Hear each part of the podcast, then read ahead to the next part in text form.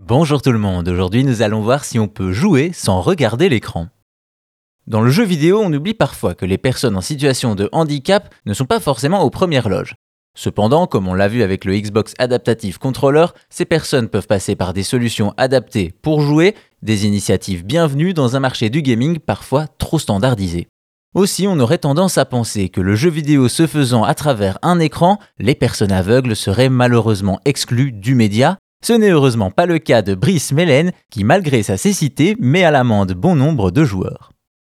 À la base, Brice Mellen est comme beaucoup de jeunes de son âge au début des années 2000, il aime jouer aux jeux vidéo, principalement les jeux de combat dans lesquels il excelle, il bat ainsi à plate couture tous ses amis sur Soul Calibur 2 ou encore Mortal Kombat. Cependant, il y a un détail qui change tout, Brice est aveugle.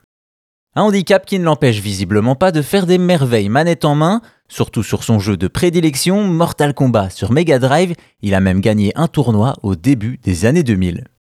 Bien entendu, on se demande comment il fait, comme on peut s'en douter, les sons du jeu ont une grande importance et lui permettent de se repérer, et en plus de cela, Brice s'est acharné sur le jeu et a mémorisé tous les combos et autres enchaînements, plus facile à dire qu'à faire. En tout cas, le résultat est là, malgré qu'il s'attendent à un combat facile contre un adversaire qui ne voit pas l'écran, les challengers de Brice perdent inexorablement, il lui arrive même de tourner le dos à l'écran pour faire le show. D'ailleurs, à ce petit jeu, Brice Mellen n'est pas le seul à réaliser ce genre d'exploit.